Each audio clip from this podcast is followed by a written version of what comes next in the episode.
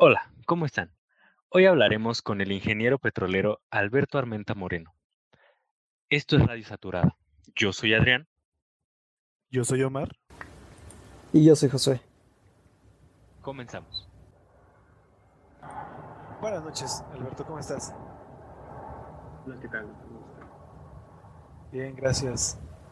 Este, bueno, la primera pregunta para iniciar este, esta entrevista que te vamos a hacer y ser parte del capítulo 41 va a ser acerca de cuál es tu nombre, que bueno, ya lo dijimos, y qué haces, o mejor especificado, en qué sector industrial eh, más o menos te desarrollas. Bueno, antes que nada, ¿qué tal? Buenas tardes, eh, noches o días, depende de qué horas nos escuchen. Eh, sí, soy Alberto Armenta, eh, soy científico de datos y en qué área o qué industria estoy en la área de ventas. Soy especialista en BI, ¿no? Y qué, qué realmente es, es el desarrollo e implemento de inteligencia de negocios con Data Science en el área de ventas. Lo que hago es hacer dashboards, ¿no? papers, scorecards, aplicando modelos de data analytics hasta machine learning, ¿no? deep learning.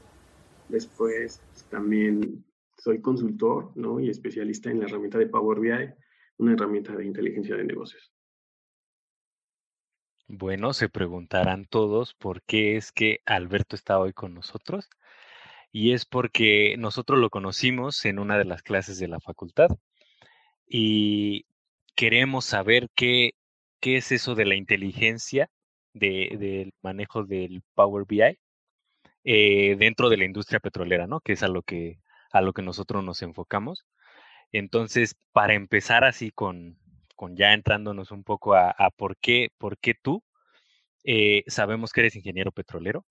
Entonces, quisiéramos saber por qué decidiste entrar en esta carrera, qué es lo que te motivó y cómo es que te llevó a que estés ahora en, en esto que nos acabas de mencionar en, en, en esta especialidad. Eh, yo eh, ¿Por qué entré en ingeniería petrolera? Pues es muy diverso a lo que quería, ¿no? Yo quería estar dentro de ciudad universitaria y quería estudiar ingeniería mecatrónica, ¿no? Creo que en la carrera de ingeniería petrolera hay un gran porcentaje de alumnos que entran y la quieren tomar como un trampolín, ¿no? De ahí pasar a otra carrera, ¿no? Y creo que no fue mi caso. En, en esta parte, al principio de la carrera, yo tuve profesores que y compañeros que alentaban a, quedarme, ¿no? Entonces, por eso tomé la decisión de quedarme, ¿no? Y creo que fue una de las principales, estudiar dentro de la ciudad universitaria porque el pase reglamentado será más accesible a estas dos carreras que solamente daban ahí en CEU, Ingeniería Petrolera y Mecatrónica. Ok, así como, como les hemos mencionado nosotros en capítulos anteriores, el caso, por ejemplo, de Josué, que nos puede, nos puede decir sobre todo más que nada el mío, ¿no? Creo que en eso sí coincidimos, Alberto. Yo, yo tampoco tenía planeado estudiar ingeniería petrolera para nada. De hecho, yo estaba casi hasta el otro extremo. Yo estaba más interesado en estudiar químico farmacobiólogo. Pues por una u otra razón, el promedio no, no me dio. M aquí. Entonces, ya después. Yo creo que somos esa voz de estos ah, compañeros, ¿no? Que toman esta decisión y que al final se quedan porque les gustó, ¿no? Porque sí les llena de otra manera a, al área, ¿no? Y a, ah, hay que recordar que somos ingenieros al final, ¿no? Eh, creo que también muchas veces la, las amistades, ¿no? Es lo que te, lo que te hace quedarte, lo que, lo que hace que, que digas, no, pues ya estoy aquí, en el caso de Josué. Y ya mejor acabo, ¿no? regresar, sí. No, pues ya estamos aquí, mira, vente Josué, nosotros, Omar y yo, muchas veces es como de vente Josué, vente, síguele, vamos, vamos. Sí, la verdad. Omar y Adrián fueron bastante, un buen apoyo para estar en este momento. Los pilares sí, sí. Imagínate, estamos haciendo un podcast de ingeniería petrolera con alguien que en un inicio no quería ingeniería petrolera, ¿no? Deja tú eso. E, ese, ese poder de convencimiento, ¿no? Deja, tú eso, el, el, hecho de que yo pensaba que yo tenía una mente cerrada de ya en 11 semestres acabo y pues resulta que ahorita estoy haciendo un esfuerzo extra y como si todo sale bien, el siguiente semestre igual acabaría los créditos junto con ellos. Eso, por, por el impulso que nosotros mismos nos damos y que también muchas veces a, a, los jóvenes, bueno, a los que van entrando, vaya, porque no es como que estemos tan viejos, eh, eh, eso, ¿no? De no estar solos. El no estar solos siempre hace como que todas las cosas sean mucho más fáciles. Y eso, o sea, nosotros no fue como que alguien nos lo dijera, sino que lo aprendimos porque eh, la, surgió la pues. amistad, baja, surgió, bueno, surgió la amistad en las clases y fue como, no, pues aquí me siento bien, aquí me siento cómodo, nos ayudamos a crecer y pues es parte importante, ¿no? De, de avanzar en, vayan, en, el ámbito laboral, porque pues ahí siempre estamos con, con gente, siempre es un equipo de trabajo y eso nos lleva a preguntarte cómo fue tu paso por la carrera, de qué es lo que te acuerdas cuando tú estabas así en, en el anexo, ¿no? Por ejemplo. Híjole, eh, te voy a resumirlo ¿no? en dos cosas, ¿no? Pesada y divertida. Creo que cuando leí las preguntas me cuestioné muchos a mis amigos, ¿no? Oye, pues voy a decir la verdad, ¿no? Eh, yo reprobé materias, ¿no? No era el, no fui el mejor de mi clase, de mi, de mi semestre, ni de, ni de mi generación, ¿no? Por tres, por cuatro. Por cuatro clásico que al cuarto semestre, quinto semestre quieres ya tirar la toalla, quieres cambiar de carrera, le hubieras dicho yo mejor hubiera estudiado otra cosa, ¿no? Y no una ingeniería donde sientes que no avanzas, no tiene fin, es muy lejano titularte, ¿no? Y, y creo que, lo mejor que, o lo que me pudo haber ayudado fue una constancia. Al, al pues, repetir materias, al reprobar materias, ya saben que nuestro número de inscripción se va, se va haciendo más grande, ¿no? a mí me tocaban grupos difíciles, con maestros difíciles, eh, horarios muy complejos de 7 de la mañana a 7 de la noche, ir todos los días. Eh, hubo semestres donde yo tenía que recuperarme, ¿no? Y tenía que pasar nueve materias, ¿no? Pero como ustedes lo comentan, los, los, compañeros y la familia que te hace la, la universidad, una segunda familia, ¿no? Eso es lo que te motiva a seguir adelante. También tu propia familia ayuda mucho, ¿no? A que, que sigas adelante, que no tiras la toalla. Creo que eso fue lo pesado, ¿no? La divertida porque pues conoces a miles de gentes, ¿no? A mí me tocaba conocer ingenieros, bueno, de otras carreras, ¿no? Y cómo se conocían, cómo era diferente el, trato con ellos, con los de tu carrera de ingeniería petrolera. Pues, me gustó mucho esa diversificación que tuve entre las clases, donde no tuve un grupito de amigos y que seguíamos en los mismos horarios, ¿no? Siempre tenía muchos. Em, te hablo de que tenía como cinco materias y esas cinco materias nunca las tenía con un solo compañero, ¿no? Entonces, eso fue lo, lo, divertido de conocer muchas personas, ya sabes, las fiestas, ¿no? Tenía fiestas de tres días, ¿no? Sí. Pasa. Sí, fue un caso, sí, sí fue, fue un casito ahí. Pero, pero es parte, ¿no? De pasar por la universidad. Si no haces todas esas cosas, si no tienes esas experiencias, no puedes decir que pasaste por la universidad. Estuviste en C1, ¿no? Así como, no, pues fui a tal lugar, tomé en tal lugar, yo qué sé, exacto, ¿no? Las ofrendas, ¿no? sí, y tocas un, un, tema muy, muy importante que creo que nunca nosotros hemos, habíamos tocado, que es el tema de la familia. Eh, pues en nuestro caso, nosotros, pues al menos en mi caso, pues mi familia siempre me ha apoyado y sí es un pilar muy grande para, para seguir en, en esto, ¿no? Y justo hay, que, hay, que, hay, que, comentar este contexto que pues yo no vengo de, como decía el ingeniero Betancourt, ¿no? de sangre sucia, pues no vienes de familia, ¿no? De estos conceptos de Petro Baby, ¿no? O sea, no estoy apadrinado. Los juniors, ¿no? Como les dicen. Ah, los juniors. ahora ya se dicen juniors, ¿no? Ah, sí, ahora sí es. Sí. justo, ¿no? Entonces, pues, sí, se veía más leja, lejano porque había profesores que nos comentaban, oye, tienes contactos, alguien trabaja en Pemex y si no, pues no vas a poder entrar ahí, ¿no? Entonces, a veces se veía lejano y a veces también la familia se, se extrañaba que tú estudiaras esta carrera, ¿no? Y, y, como en sus antiguos podcasts menciona, ¿no? Pues sí, eh, con esta, cre esta creencia de que se iba a acabar el petróleo y pues no vas a tener trabajo. Siempre es un pues, tema aquí. y, al final sí respetaron un poco la carrera, sí me decían, oye Alberto, pues ya dedícate a hacer otra cosa, no te vemos fin, ¿no? Pero pues creo que valió la pena, creo. Sí, sí, sí. E, y ese tema que tocas, eh, por ejemplo, eh, creo que Omar nos puede hablar de eso, de que pues que esta carrera se va a acabar, ¿no? De que ya no tenemos hidrocarburo.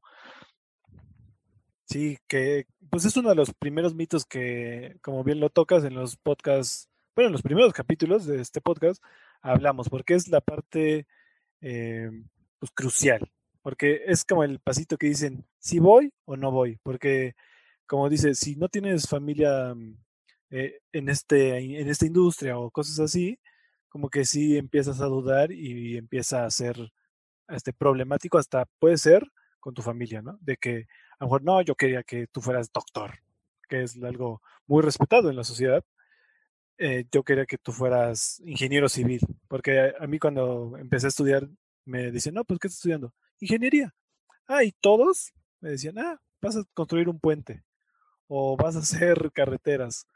Me dicen, no, petrolera, y ya cuando dicen, ah, ¿y este cuate qué hace, no? O sea, porque a pesar de que es algo fundamental en la vida cotidiana, pues no, pues casi no le dan importancia. O te, te confunden con petroquímico, ¿no? Efectivamente, ¿no? Y ahí sí es donde a veces me hacen burla o carrilla. Pero a veces yo creo que eh, tanto la sociedad nos está marcando un estereotipo y nos encasilla a ser técnicos, ¿no? Entonces, en esa parte sí creo que el perfil de ingeniero petrolero abarca más que una perforación, ¿no? la parte petróleo, ¿no? Es un administrador de recursos de no renovables. E, eso yo creo que es uno de los principales eh, lemas y que he fomentado esta parte de abrir el perfil del ingeniero petrolero a no solamente casillarnos a hacer algo técnico. Como, como menciona, no somos ingenieros y como tal tenemos el potencial para desarrollarnos en cualquier otro ámbito. Bueno, podemos, ¿no? Si, si se quiere. A mí me llama mucho, bueno, tengo una pregunta eh, improvisada, por así decirlo, y me llama mucho la atención saber, ¿tuviste alguna materia que fuera especialmente difícil para ti o pensas, o alguna que desde que escucharas el nombre, por ejemplo a nosotros, bueno, a mí me pasó mucho con simulación matemática de yacimientos. Desde que la escuché dije, ay, esto no, esto no, vaya, no va a salir bien.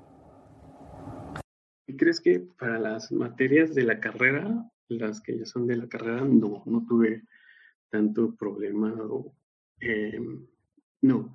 Eh, donde la que sí soñé un montón, porque te digo casi siete veces, fue el intento, fue para cálculo diferencial e integral, ¿no? Entonces ahí sí fue un coco para mí. El curso en eh, cálculo diferencial, eh, ¿cuál es la siguiente, la tercera? Vector. Ecuaciones, vectorial. Vectorial ecuaciones diferenciales, ¿no? Y vectorial.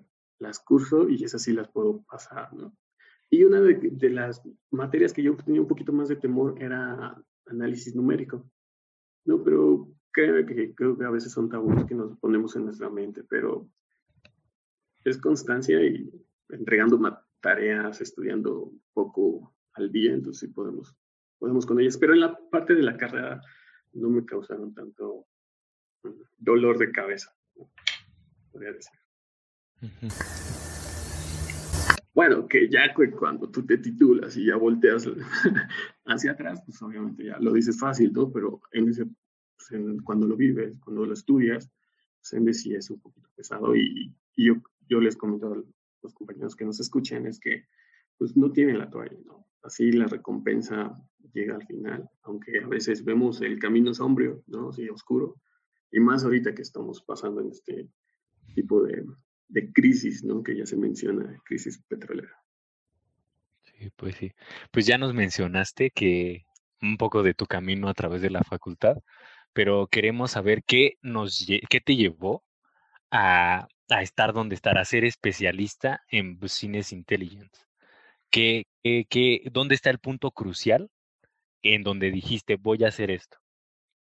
Eh, pues mm, yo me acerco con mi director de tesis, que es el maestro castellano, Francisco Castellanos, que ustedes lo han de conocer.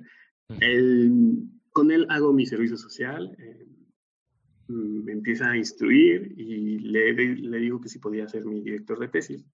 Y me dijo que sí. Entonces me mandó a hacer un proyecto de un nuevo análisis de declinación.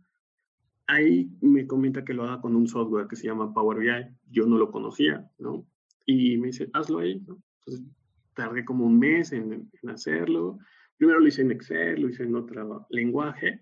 Y cuando agarro la herramienta de Power BI, pues ni idea de cómo se, se usaba, ¿no? Entonces le comentó a, a mi director que si me lo puede cambiar con Excel, que yo ya lo había hecho, o en otro lenguaje. Y me dijo, no, hazlo en eso. Ya después me comenta que ah, lo estaban aplicando también en Pemex cuando trabajaba ahí. Estaban aplicando esta herramienta, ¿no? Y me enseña las bondades de ella. Entonces, el nombre que me mandó a hacer, bueno, de la investigación de mi tesis es Análisis Moderno de la Declinación de la Producción de Hidrocarburos. Entonces, es, con esas ventajas del software, eh, me ayudó a, a, entender un poquito, ¿no? En la parte de análisis de, un, de, datos, ¿no? La parte de analista. ¿Por qué? Porque la herramienta es una herramienta de inteligencia de negocios. Entonces, gracias a ese manejo de ese software, ¿no? Yo me titulo, lo tomo protesta. Al mismo par, yo estaba como becario en el, el Instituto de Investigaciones Económicas, ¿no? aplicando minería de datos con el software Power BI. ¿no? Y, y al mes me contrata la, la empresa, ¿no? Donde pues obviamente eh, empecé con un proyecto de seis meses, ¿no? Que era una parte de una migración de Excel a Power BI, ¿no? Entonces yo era técnico, técnico a, a esta herramienta de Power BI poco a poco me empecé a especializar a la parte del ciclo de vida de un proyecto de inteligencia de negocios, investigando, leyéndote. Yo me pasaba más de tres horas leyendo tesis, ¿no? Me aventaba dos tesis a la, a, la semana. Entonces, después de ahí visualicé un poco y dentro de todos los papers que te lees, la parte de data science, ¿no? De un científico de datos. Entonces yo le comentaba a mi jefe que yo quería ser un científico de datos cuando solamente estaba haciendo análisis y estaba haciendo inteligencia de negocio. ¿no? Entonces, ahora sí que yo le debo mucho, mm, eh, mucho mi, mi, formación a mi director de tesis, que me abrió este panorama, ¿no? que es la parte de, inteligencia de negocios, ¿no? a través de una herramienta. Y ha sido eso, la especialidad, ser especialista en la herramienta, ser técnico, ¿no? Al principio, y eso es lo que a veces no visualizamos bien como estudiantes, que salimos como técnicos y no tanto como un ingeniero, ¿no? Y a través de ser esta parte técnica, ¿no? Me lleva a, seguir investigando, me llega a seguir desarrollándome profesionalmente, ¿no? Y por eso volteo a ver al área de Data Science que empezó como un auge, ¿no? Y me metía a seminarios, me metía a cursos para poder ser uno. ¿no? Y al final, hace poco terminó un diplomado de científico de datos por la Universidad de, oh, del Estado de Morelos. ¿no? ya realmente la, la, empresa me ve como un científico, como un analista con, integral. Entonces ya me, me aloja de esa manera. Y ahora a mí me surge una duda. Tú como ingeniero petrolero, no tienes como, o sea, tus compañeros de trabajo, o sea, ¿qué, qué es lo que te dijeron a ti como, como ingeniero petrolero, ¿no? ¿Qué, qué es lo que... ¿No hubo una cierta discriminación por ahí? Ajá. ¿Qué crees que eh, en la empresa donde trabajo son muy, muy inclusivos, ¿no? Sí, siempre hubo esa, esa espinita de que, ay, eres petrolero, ¿no? ¿Y tú qué haces aquí? Y esto es un área de ventas, y es más aquí para administradores, o, eh, de esta parte, ¿no? Pero el área es, el área empezó como administración de ventas, ¿no? Que era este mantenimiento, este desarrollo de, de reportes, ¿no? Que se le daba al área de las ventas, ¿no? Entonces, por ende, eh, se manejan perfiles técnicos o perfiles TI, ¿no? Al final, pues creo que mm, sí, siempre hay una espinita y, es la pregunta, ¿no? ¿Y por qué estás aquí? ¿Y por qué el otro? Y lo único que podría yo comentarles es que el, cuando tú demuestras que conoces y sabes de un tema, el título queda de lado, ¿no? Entonces, no, no hubo discriminación, ¿no? Sí, sí ha habido una aceptación de un ingeniero petrolero al área de ventas, tanto así que he podido abrir camino, ¿no? Picar piedra y, y ya he podido Em, con los cursos que doy. He podido picar piedra para que otros tres ingenieros petroleros también trabajen ahí. Entonces, creo que mm, en esa parte de esta empresa, no ha sido tan celosa, no ha sido, mm, eh, nunca ha visto este título por adelante y hay que, hay que verlo en otras, ¿no? Eso, es como lo que me gustaría verlo, como el ingeniero petrolero de perfil se acopla a nuevas industrias, ¿no? Y no solamente de la ingeniería petrolera. Y con eso nos surge también la duda de qué va a ser de nosotros en a ver en cuántos años, ¿no? Cómo va a ir cambiando la industria, cómo va a ir cambiando el perfil, como mencionas, del ingeniero petrolero dentro de, del ámbito laboral. Y que justo una de las, de cómo yo vería ya la ingeniería petrolera no es tanto solo un recurso como petróleo, sino como agua, gas, vapor, ¿no? Yo creo que los recursos naturales los podemos administrar completamente nosotros como este perfil de ingeniero petrolero.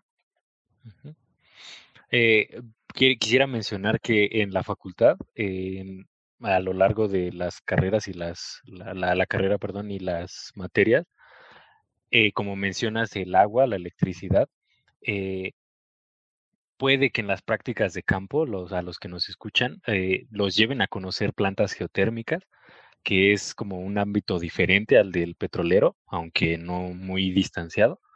Entonces, para que todos aquellos que tengan dudas del campo laboral del petrolero, pues tengan como, abran ese panorama, ¿no? Entonces, pues ahí estamos. Ahora tenemos otra pregunta y con toda esa, toda la plática que hemos tenido, nos llega la duda de qué hace un científico de datos o como diría un profesor, un data science un data science, ¿no? Eh, ¿Qué crees que, bueno, sí, me he investigado y eso, y siento yo que es una persona con varios skills, ¿no? Habilidades como ser versátil, que se adapte al 100%, mm, contexto de negocios, ser un líder en la parte de negocios, experto en estadística y matemática, que resuelva problemas potencializando el impacto financiero a través del manejo de los datos y hay unas eh, definiciones, ¿no? Que uno dicen que es una persona que es mejor en estadística que un ingeniero en software y un mejor en ingeniería de software que un estadístico. El, eso lo clasifican así. Antes era la parte estadística, matemática y la de computación, ¿no?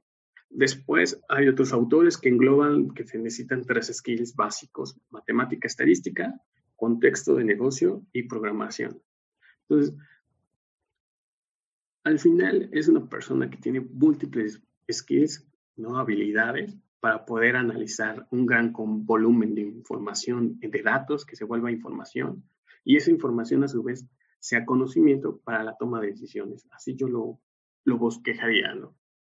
Obviamente va a haber un, van a haber unos puristas que digan, no, es que no, son, no es ciencia de datos, no se debe decir así, ¿no? Otros puristas que llegan, eh, está un poco desviada la definición, pero al final manejas grandes volúmenes de datos y sacas información de ellos, ¿no? Y, me ha tocado en la experiencia que sí es ciencia porque haces prueba y error, generas una hipótesis, ¿no? Una teoría, conclusiones, resultados, y tienes que hacer mucha prueba y error para, para sacar un indicador. Y es importante ver eh, pues, todo la, en lo que se engloba la ciencia de datos, porque bien lo mencionas, a pesar de que tiene distintas áreas que puede agarrar, eh, bueno, que puede conectarse, eh, los datos que se ocupan son para tomar decisiones más asertivas y más mm, fundamentadas, por así decirlo, ¿no? Porque ya se tiene el respaldo real de todos los, Em, de todos esos métodos y de todas esas, pues sí, de toda la estadística que se tiene alrededor de, los negocios. Y aquí lo que me lleva a hacer otra pregunta sería, ¿cómo puede adaptarse un científico de datos a la industria petrolera en general? Yo creo que esa es muy buena pregunta, ¿no? A veces yo lo he buscado y he tratado de investigar eh, creo que el perfil del egresado de ingeniería petrolera es muy adaptable, eh, más si te especialistas en el área de yacimientos o productividad, ya que usas datos, que estos datos se convierten en información y a su vez se transforman en conocimiento por modelos petrofísicos. Nosotros en la carrera, en varias materias, utilizamos modelos petrofísicos que le metemos datos y a través de una calculadora, una hoja de cálculo en Excel o programas de MATLAB, Fortran, podemos sacar indicadores y sacamos un número y ese es un número, es un indicador, ¿no? que nos va a dar la toma de decisiones de que si es viable el proyecto o no es viable el proyecto. ¿no? Entonces, yo creo que existen y están ahí, pero no se llaman científicos de datos. ¿no? Científicos de datos es como el título que se, se le da a una persona que pueda adaptarse a cualquier negocio. ¿no? Entonces, hay analistas ¿no? de los datos en la industria petrolera, pero yo creo que falta levantar ese título que sean científicos de datos. Sí he visto compañeros, ¿no? Tengo compañeros que sí están en esa área, ¿no? Y dentro de la industria petrolera, pero en sí en sí todavía no, no los catalogan como científicos de datos, pero sí hace esas funciones. Está muy interesante, la verdad. Yo debo de confesar que a la hora de entrar a la carrera me imaginaba a un ingeniero petrolero como... Em, al principio, o sea, todavía antes de la carrera me lo imaginaba como petroquímica, sería ese, esa confusión. Ya después entrando a la carrera me dieron el, por así decirlo, el, el SAPE y ya más o menos entendí que un ingeniero petrolero se dedicaba exclusivamente a la perforación, lo cual también estuvo mal. Y después eh, descubrí que existen las diferentes áreas como perforación, producción y yacimientos. Y el hecho de, por así decirlo, conocerte, me abrió un poco más la, la mente a descubrir que tal vez no solo estamos encasillados a perforación, producción y yacimientos. Esto nos lleva a la siguiente pregunta, que es, ¿los ingenieros petroleros se pueden dedicar a otra cosa que no sea estas tres áreas? Sí, eh, yo creo que sí y sí. Em, tengo compañeros que se dedican a otras cosas que nada que ver con la industria petrolera, pero están ligadas a ser un egresado de la UNAM, a ser ligadas a ser un ingeniero, a la parte de investigación. Y sí podemos abarcar mucho ámbito y no solamente este encasillamiento de ingeniero de perforación o ingeniero petrolero. Sí, créeme que cuando ustedes volteen a ver después de que se titulen, afuera es un mar y es un mundo, ¿no? Donde un ingeniero egresado de la máxima casa de estudios puede estar donde se proponga y pelear el título con cualquier universidad hasta extranjera. Créanme que sí nos respetan mucho afuera como ingenieros petroleros. Como quien dice. Es un alivio para nosotros. y para todos los que nos escuchan. ¿Y, qué, creen que tienen ellos en estas empresas privadas? A veces tienen este concepto que el, el que viene de la UNAM o el que viene de parte de la UNAM sabe mucho, no sabe todo. El que viene de la escuela privada sabe hablar, no sabrá mucho contexto, ¿no? Entonces, nosotros, el que venimos de la universidad, eh, no sabemos a veces vendernos y eso nos falta mucho, la parte de cómo comunicarnos, un speech, ¿no? Que eso no, lo tienen más practicados la parte de la escuela privada. Entonces, por eso les comento y, siempre van a ver que los que vienen de la UNAM saben mucho, pero falta comunicarlos, falta saber comunicarlos. Entonces, para los que nos escuchan, pues ármense un podcast. Practiquen con un podcast. Mira, yo quería hacerte una pregunta acerca de, de todo lo que sabes. ¿Crees que es gracias a la carrera o qué tanto porcentaje es ya o sea, de lo que, de lo que sabes es ya al estar trabajando. O sea, porque yo siento que como tal en la carrera, pues no somos especialistas en nada. simplemente tenemos como un panorama bastante grande sobre pues todas las áreas en las que nos podemos desempeñar, pero como tal no tenemos como esa especialización que cuando ya trabajas pues eres como el experto, ¿no? En el área. Entonces tú, ¿qué tanto, qué tanto porcentaje crees que, que, que aprendiste afuera? Híjoles, yo creo que un 50 y un 50 y, y ese 50% es la escuela que te brinda estas herramientas y el 50% fue afuera, pero también fue un gran porcentaje, un preámbulo eh, antes de la carrera, ¿no?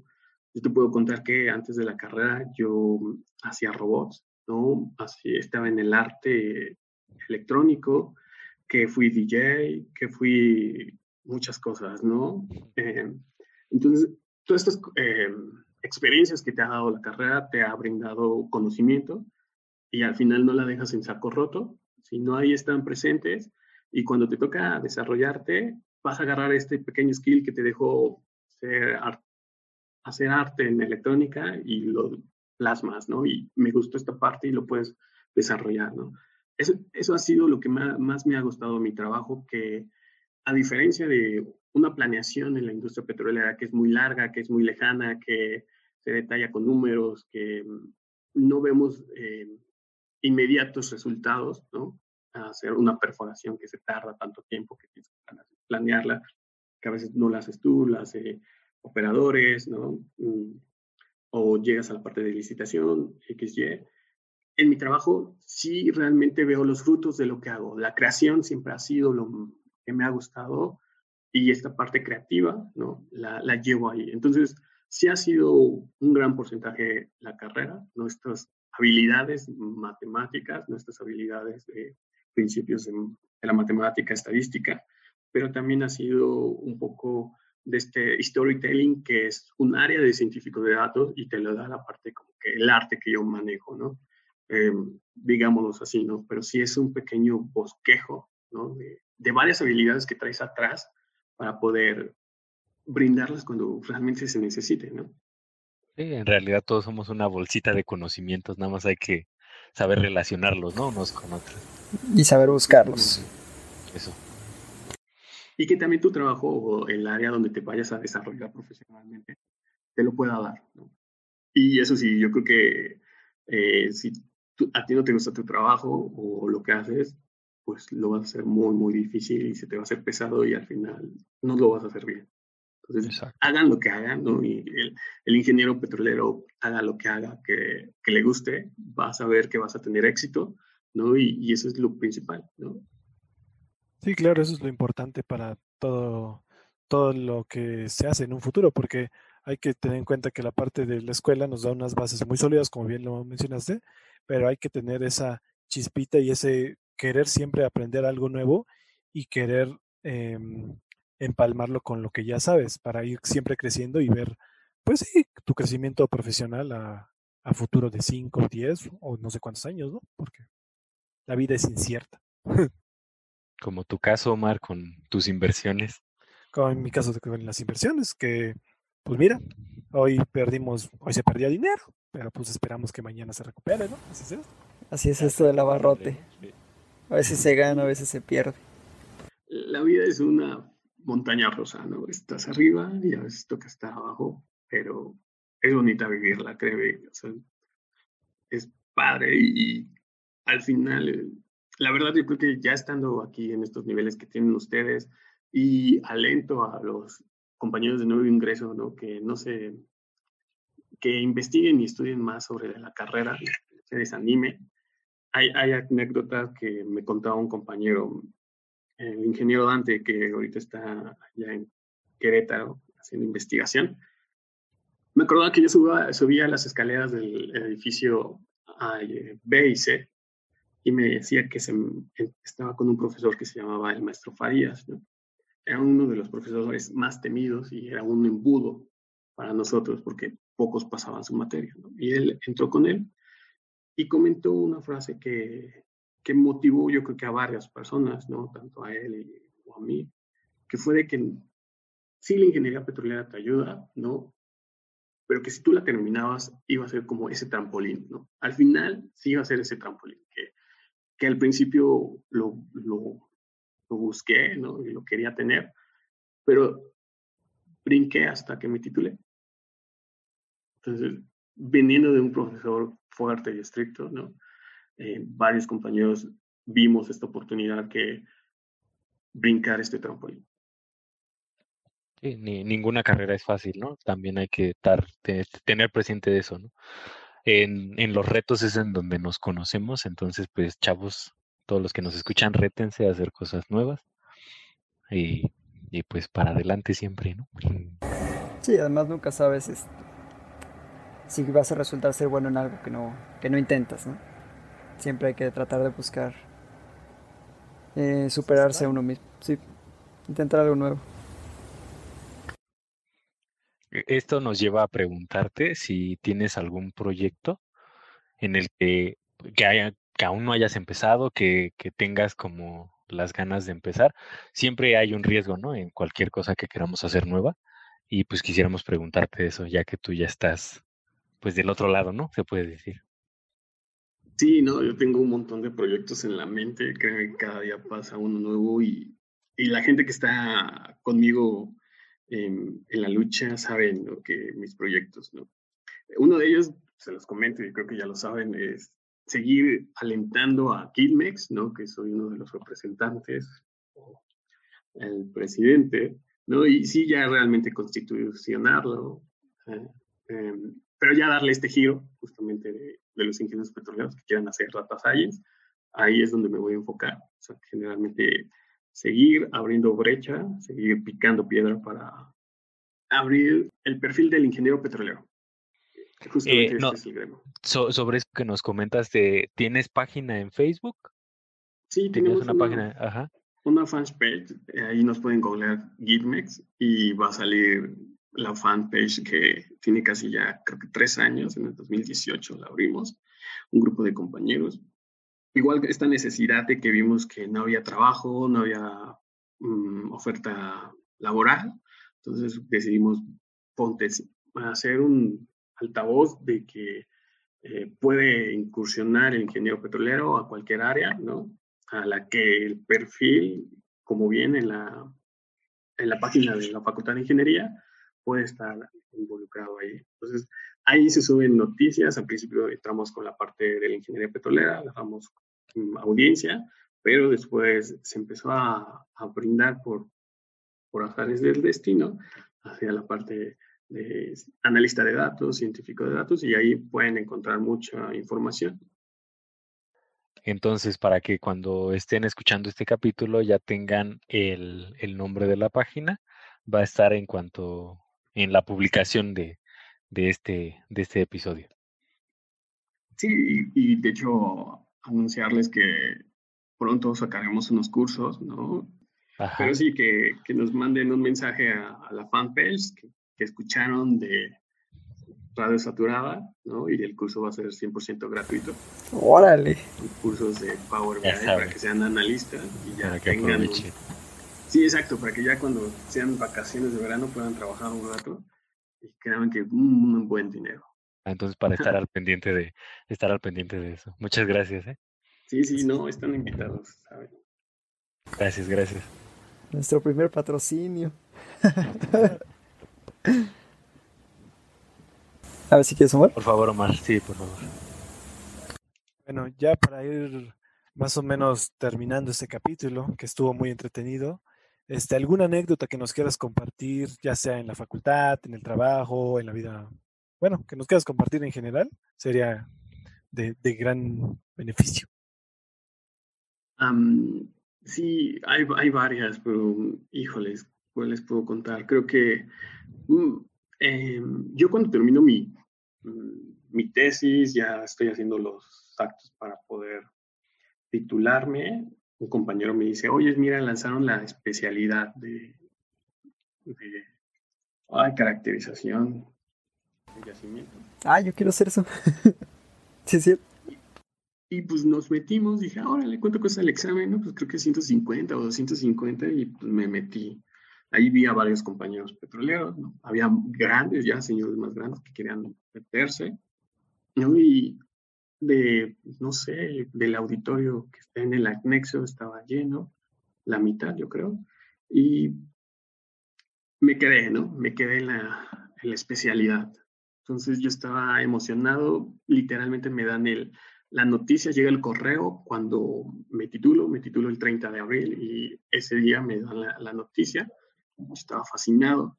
Eh, me titulo y pues yo le digo a, la comida que se hace, le digo a mi familia que una gran noticia, ¿no? Eh, me aceptaron en la especialidad.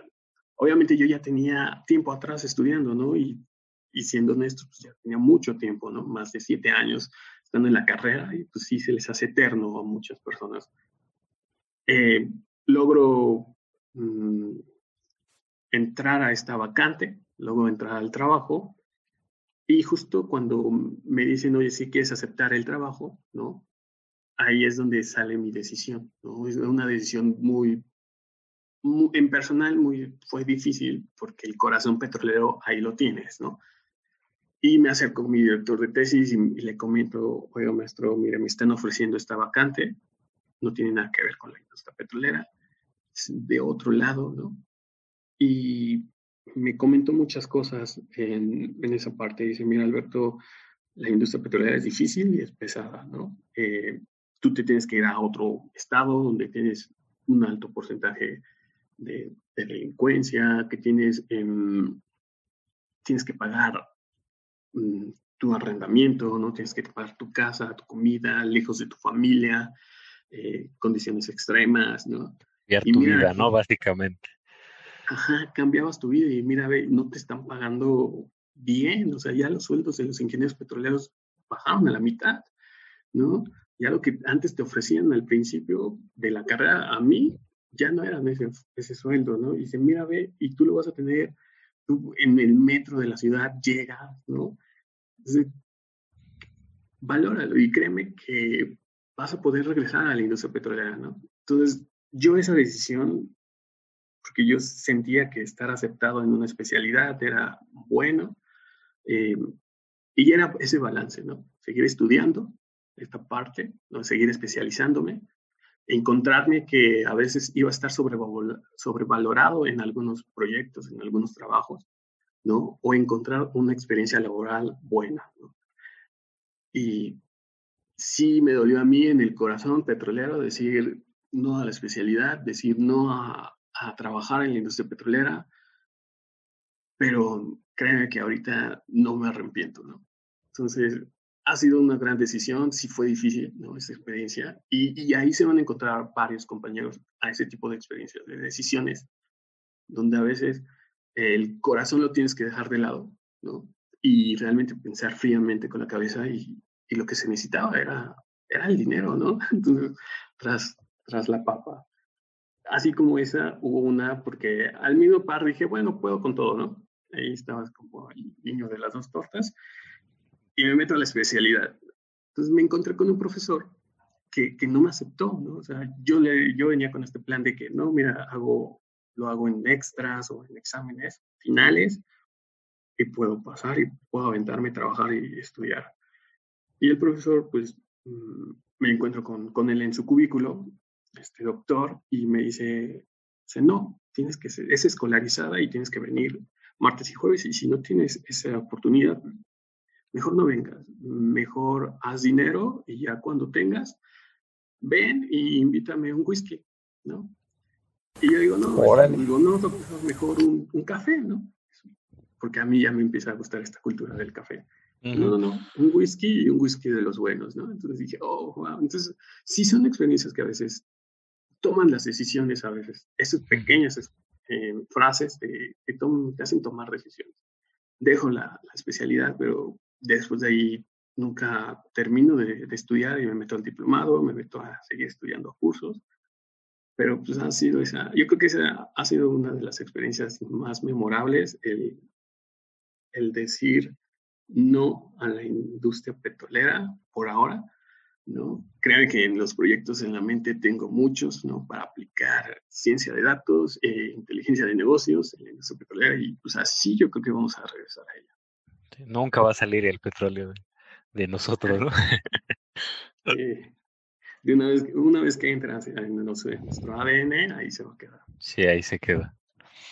Entonces, ¿podrías mencionar la, la siguiente anécdota, por favor? Siempre me ha dado ser agradecido entonces, sí, sí, sí he sido agradecido ¿no? con las personas que me brindaron su apoyo y uno de ellos fueron mis sinodales, mi director de tesis. Cuando regreso a buscar al ingeniero Castro, que era mi sinodal, igual eh, le toca estar en su oficina ¿no? y recordarle que, que gracias por haberme brindado la confianza de yo poder titularme, presentar mi examen, no estar en él, porque ahí uno de mis, eh, de mis sinodales no pudo estar presente Entonces, él, tuvo que quitar su agenda y hacer espacio. Entonces, eh, fui con él y agradecerle, ¿no? Y me, me preguntó, bueno, Alberto, ¿y qué haces, no? Entonces, le comenté que había ingresado a esta área de diferente, ¿no? Y se sacó de onda y me preguntó dos veces y, oye, Alberto, ¿cómo lo hiciste? Y, pero en serio, ¿estás ahí? Yo, sí, maestro, sí. Órale, qué padre. Eh, y me felicita, me felicita y me dice, Alberto, eres un caso de éxito. Eh, muy pocos hacen eso, pocos logran ir a otra área. Eh, felicidades, en verdad, es un éxito y a ver cuándo nos das un curso para, para nosotros y aplicar Power BI aquí en la carrera. Y dije, sí, maestro, cuando quiera, y ahí nos pusimos de acuerdo en unos cursos, pero obviamente el trabajo pues, a veces no se da con él, porque lo querían presencial, el curso, pero sí creo que hasta um, la oportunidad de poder dar una clase me brindó, ¿no? pero la saturación de, del, trabajo pues no ha podido. Entonces, sí, la que me, me dijo que hiciera fue programación avanzada y la verdad pues, sí tiene mucho nivel esa. Eh, Gallardo, ¿no? Con, con otra anécdota, ¿no? ¿Nos la contarías, por favor? Sobre el título de mi tesis y sobre la misma, fue que yo se la presento a uno de mis sinodales y es el maestro Gallardo. Cuando se la presento, la lee y pues, ya después de una semana me da la retro, ¿no? Y me dice, oye Alberto, la verdad, eh, pues mira, yo, yo veo muy alto el título, ¿no? El, el abstract creo que está un poquito mal y la verdad, yo para mí, yo sí diría que lo hicieras otra vez, ¿no? Entonces, casi me manda para atrás mi tesis y yo le decía, pero no, esto en verdad ya quería salir. Dice, es que Alberto, tu título de análisis moderno de la declaración de producción de hidrocarburos no tiene nada de moderno. Tú, tú solamente haces líneas rectas, te comentaba. Entonces, yo la verdad en ese momento yo quería ya titularme, ¿no? Ya estaba poco tiempo. Eh, al final sí le pude eh, aclarar por qué era un análisis moderno, porque se utilizaba una nueva herramienta, ¿no? Para esta, para esta declinación de la producción. Pero sí me, se quedó mucho esa parte de que yo hacía líneas rectas, ¿no? Y bueno, creo que ese es un principio de cualquier ingeniero que tenemos que facilitarlo a través de modelos. Para hacer cosas simples, ¿no? Y gracias a esas líneas rectas y a que brindó su confianza, después ya nos volvimos compañeros y colegas, ¿no? Hasta después ya me saludó en, en, el pasillo, entonces ya me conoce y ya estemos entablado conversaciones. Pero vaya que, qué cambios, ¿no? Te da las perspectivas cuando te dicen que tú nada más haces líneas rectas. Pues muchas gracias por las experiencias que nos acabas de contar. Yo creo que para todos son, son de, gran, de gran ayuda. Y pues mira, antes de que, de que vayamos a terminar, pues nosotros somos los que te estamos haciendo preguntas a ti, pero ¿hay algo que tú quieras preguntarnos a nosotros, así viéndonos como, no sé si, si te ves un poco reflejado en nosotros, o sea, cuando, cuando estabas estudiando, o algo que se te venga a la mente que quieras, que quieras preguntarnos? Sí, claro, ¿qué, qué va a pasar? ¿no? sí, a veces veo, los veo y que la verdad los felicito, ¿no? Que ustedes hayan plasmado cosas ya concretas, ¿no? En, su etapa escolar, ¿no? Que les ayuda mucho para su profesión. Pero ¿qué va a pasar? Y ustedes qué van a decidir, porque también te enfrentas a eso cuando egresas. ¿Qué va a pasar cuando sean egresados? Y esto, esta plataforma, ¿a dónde la van a migrar? Pues, ¿van a seguir con ella? Sí tenemos una idea por ahí. Eh, la, lo que habíamos planeado es posiblemente pasarle la, por así decirlo, la batuta a alguien más. Buscar a otra generación que esté interesada en seguir con radio saturada. Ya no seríamos como tal nosotros tres, sino buscar a otros tres alumnos que quieran y que se comprometan a seguir. Esa es una idea que tenemos por ahí, medio vaga. Ajá, apenas hay como, pues, pues sí, son, son ideas, no es nada concreto, y pues ya cuando salgamos, pues quién sabe si, si, si querramos dejar esto, ¿no? Si dejarlo en manos de alguien que pues no esté comprometido, o, o, o, buscar, ¿no? No, no, no sabemos todavía. No sé, no sé si Omar eh, ya trabajando, por ejemplo, nos, nos, nos haga un podcast él, él solo en, en este en una sola sesión, ¿no? Así como de, no, pues ahí, ahí, les va hoy, chavos, ¿no? Porque pues en sí esta, toda esta idea surgió de Omar. Entonces, eh, Omar es el que el que inició esto y Omar es el que nos da las ideas casi siempre, el que propone ideas y, pues esperemos, ¿no? A ver, a ver qué podemos hacer. Yo no sé, a ver, ¿qué opina Omar?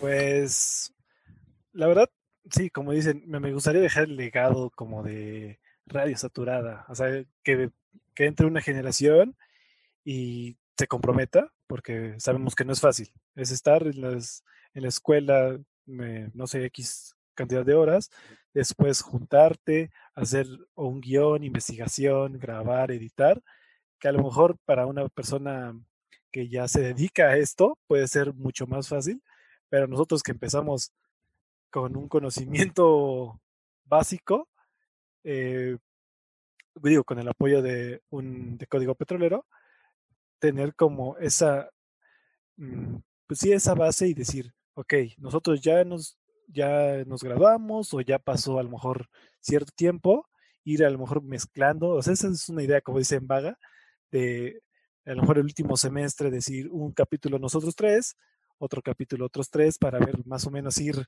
como viendo qué tal se desarrollan o se desenvuelven. Y pues sí, dejarlo a lo mejor pues aquí y ser como pues una un, proyecto como ya hecho por estudiantes de la facultad, eh, nacido por estudiantes de la facultad y que digo, si sale bien, pues que perdure, no sabemos. Y justamente igual se los comento eso porque yo también tenía ese dilema y compañeros me decían, mi, a mí no es, me decían, es que es tu proyecto, eso tú lo tienes y por eso tú le metes entusiasmo. O me decían, eh, el, vas a ver que el día de mañana que te vayas a trabajar no vas a tener tiempo, ¿no? Pero ojalá y chicos sí sigan con este proyecto. La verdad tienen una gran ya armonía, ¿no? Se les ve que si ya se conectan, están conectados. Y eso es lo principal en un podcast, que realmente estén conectados y que se, se transmite esa, esa conexión. Entonces, sí, igual también, si quieren dejarlo como escuela, está súper padre, pero sí sigan con esto y que este podcast se, se anuncie a muchos lugares, ¿no? O sea, que se escuche en otras facultades el podcast de la Facultad de Ingeniería Petrolera, de la carrera de Ingeniería Petrolera, ¿no? Entonces, estaría padre estaría muy padre y los felicito enormemente porque eh, de llevarlo a la cabeza, las ideas, a plasmarlo, hay un gran estrecho y es difícil. Pero créanme que sí vale la pena esa parte. Felicidades chicos y muchas gracias por estar, por invitarme, la verdad, por darme esta invitación. No, muchas, gracias, a ti. Sí, al contrario, te agradecemos tu tiempo. Por tu tiempo. Te, te, te estamos robando tiempo. Ella, mis jornadas laborales son de 9 de la mañana a 2 de la mañana. Estamos interrumpiendo la comida. Para, para que te, te, distraigas un poquito. Para que despierte. Una pequeña pausa. Muchas gracias, de verdad te agradecemos el, el tiempo. No, no, no muchos se prestan para, para esto y, y de verdad de todo corazón te, te lo agradecemos mucho. Sí, no, no, de nada, al contrario, eh, no tienen nada que agradecer. Igual, si ustedes quieren seguir abriendo este tipo de, como de secciones de el ingeniero petrolero en áreas no petroleras o como quieran. Ah, mira. Igual. Ah, mira. Ya nos dice una idea. Ya salió el título. ya, salió. Igual les comento a mis compañeros que no andan en el área, pero, pero que, quieran hacer una entrevista y que ya sí, estén aquí. Sí, Sí, te lo agradeceríamos mucho. Nos ayudas a, crear contenido. Sí, sí, sí. Agradecemos al ingeniero Alberto Armenta por su tiempo que nos proporcionó para la elaboración de este capítulo. Y para terminar, vienen los precios del barril el día 26 de octubre del 2020. WTI, 38.81 dólares por barril. Crudo Brent, 40.76 dólares por barril. Y mezcla mexicana de exportación, 36.80 dólares por barril. Esto ha sido todo por nuestra parte. No olviden seguirnos en nuestras redes sociales, Facebook, Twitter, Instagram y YouTube como Código Petrolero y Radio Saturado. Y recuerden, Pemex tiene la energía y nosotros tenemos el código.